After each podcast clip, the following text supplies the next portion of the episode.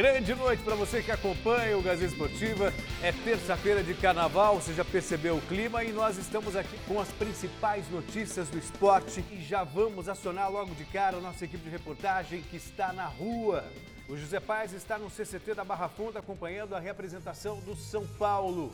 Boa noite, José Paz. O que tem pra gente aí hoje? Fala, meu amigo Celso Cardoso, um abraço para você, boa noite, um abraço para todo mundo que está acompanhando o nosso Gazeta Esportiva. Eu falo aqui do CCT da Barra Funda, o Centro de Treinamentos do São Paulo, onde hoje, nesta terça-feira, o São Paulo se reapresentou depois de dois dias de folga. Folgou no domingo, folgou na segunda. A gente lembra que o São Paulo jogou no sábado contra o Oeste, ganhou por 4 a 0.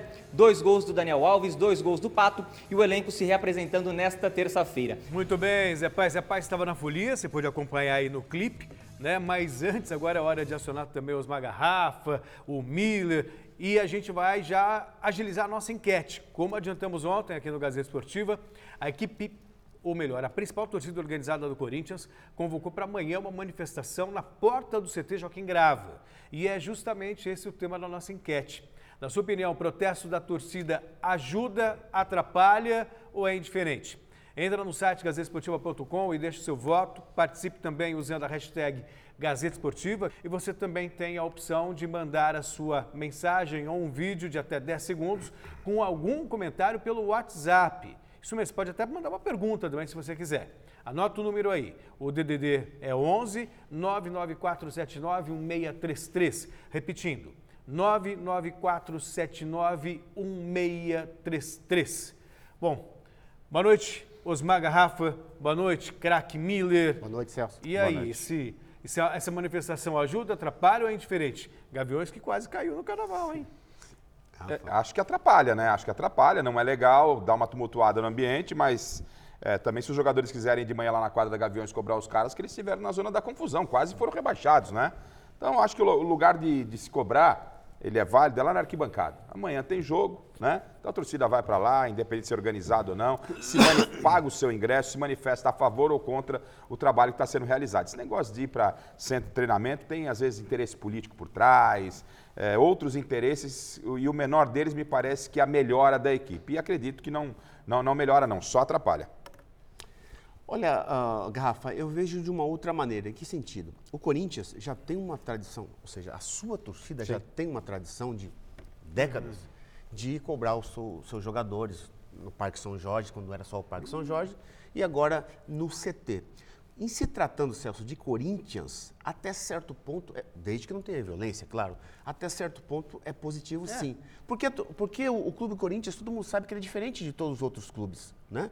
É, é, o clube da torcida mesmo, né? a torcida é apaixonada em todos os sentidos, inclusive para cobrar os seus jogadores. Então tem, tem com certeza, isso afeta é, o grupo e, e, a comissão técnica, né? É, porque é, o, o, treinador vai falar o quê para os jogadores? Olha, a torcida está cobrando, então nós temos que fazer nossa parte que a gente não está fazendo dentro de campo. Nesse sentido que eu estou dizendo que no Corinthians, este protesto da torcida, desde que não tenha violência, é positivo. Entendeu? Então acho que, como o Corinthians é um clube totalmente diferente dos outros, assim como o Flamengo, é, essa, esse protesto da torcida indo no CT, lá cobrando os jogadores, porque a torcida é, já tem um seu nome, né? Fiel. Seja time pequeno, seja time grande, eles lotam, eles enchem o, o, o Itaquerão, o estádio, né? Então, por isso que a, a, torcida se sente nessa obrigação de. E sabe, nós sabemos também, né, Garrafa, que a fase não está boa. De oito, oito jogos, ganhou. De oito. É, sete, como é que é? Uhum. Oito. O aproveitamento é muito ruim, né? Aproveitamento muito ruim. De 11 jogos, perdeu cinco. Ganhou quatro empatou. Exatamente, quer dizer, e, e perdeu para times pequenos. Foi eliminado na pré-Libertadores, perdeu para Inter de Limeira, perdeu para Ponte Preta, perdeu para o Mirassol e, e, e perdeu para Água Santa. Quer dizer, o time como o Corinthians, que fez grandes investimentos, principalmente no treinador, não pode se dar o, o luxo de perder pontos preciosos no Paulistão para time pequeno. Quando você esteve no Corinthians, você passou por isso?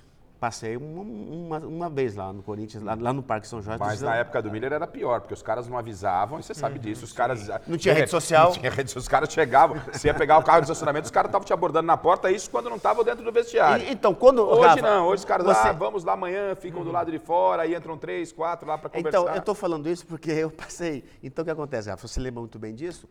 Chegava lá no vestiário do, da Fazendinha e falava assim, gente, se a gente não jogar, não dar uma resposta Os positiva, a gente, não, a gente vai sair de camburão.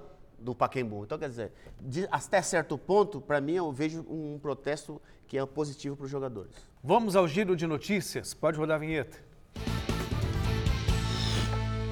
E nós começamos com informações nada animadoras para a torcida vascaína. O atacante do Vasco, Thales Magno, se machucou durante a folga de carnaval e precisará passar por cirurgia. A revelação do troféu Mesa Redonda em 2019 pisou em falso numa piscina natural e acabou fraturando o quinto metatarso do pé esquerdo. A operação deve ser realizada nesta quarta-feira e o período de recuperação é estimado em aproximadamente três meses. Que perda para o Vasco, hein? Poxa, o melhor jogador do time se machucar, não tem peça de reposição do garrafa. É, além do Vasco, para o próprio atleta, né? Porque estava no momento de crescente, chamando atenção, mesmo numa equipe que tem suas limitações, e vai dar uma parada, recuperação, isso aí já é tempo perdido, né? É. O presidente do Flamengo, Rodolfo Landim, confirmou a venda da companhia de petróleo Ouro Preto para a empresa Starboard. O manda-chuva do rubro-negro carioca abre assim mão do negócio para oferecer dedicação exclusiva ao clube e já planeja, inclusive, um ciclo de visitas ao Real Madrid e Barcelona. O que, vocês acham disso? É, acho que deve ser muito bom ser presidente do Flamengo, né? Hã? O cara tem uma empresa, vende a empresa para ser presidente do Flamengo, deve ser bom ser presidente do Flamengo, né? Muito dinheiro andando por lá, tal, muita coisa para deve ser bom, hein? Olha, legal. E ainda falando de Flamengo, o vice-presidente de futebol Marcos Braz foi flagrado conversando ao pé do ouvido com o meia Renato Augusto em um dos camarotes do Carnaval Carioca.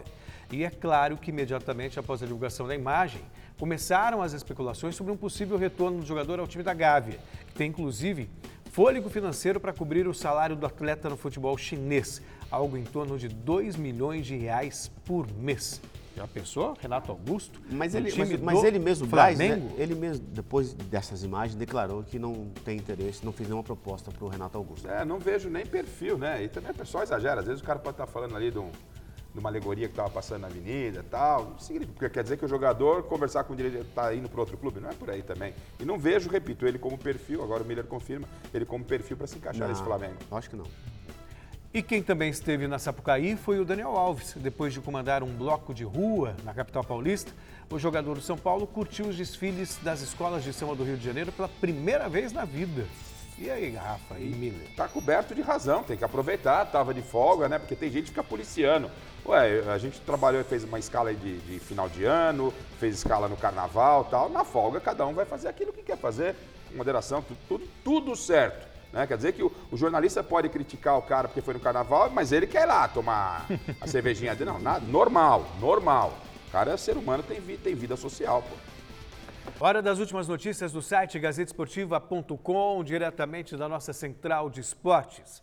Boa noite, Gabriel. Quais são as informações que você nos traz?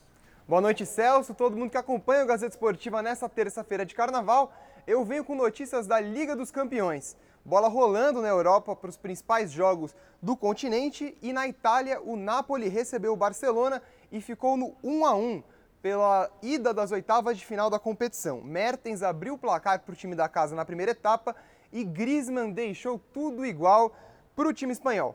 É, lá na Inglaterra, o Chelsea recebeu o Bayern de Munique e perdeu por 3 a 0. Os alemães marcaram duas vezes com Gnabry e Lewandowski fechou o placar. Lembrando que os jogos de volta acontecem no dia 18 de março e valem uma vaga para as quartas de final da competição. Para mais detalhes, informações e fotos das partidas, acesse o gazetesportiva.com. Devolvo com você, Celso. Muito bem, Gabriel. Obrigado pelas informações. 3 a 0 Passeio, hein? Casa. Lewandowski voando, né? Meu Deus do céu. Sabe quando vai tirar? Nunca. Não, 3 a 0 é difícil. É? Esquece. Já se conectou nas nossas redes sociais? Ainda não? Então anota aí, Facebook barra Gazeta Esportiva, no Twitter e no Instagram é arroba Gazeta Esportiva e tem também nosso canal no YouTube, youtube.com barra Gazeta Esportiva. Bom, e resultado da nossa enquete. Perguntamos se protesto da torcida ajuda, atrapalha ou é indiferente. E a maioria respondeu que atrapalha com 47% dos votos. Mala... Não foi bem uma lavada, né? 47 a 40. Ah, tá ali, tá. Queridos, tá justo, tá justo. chega por hoje, tá bom? Amanhã tem mais, Rafa, amanhã tem, tem mais. mais. Então não abusa na folia hoje não, tá, Garrafa? é? Miller, Domingo no mês. Tamo junto. Tá bom? E nós ficamos por aqui. Tchau.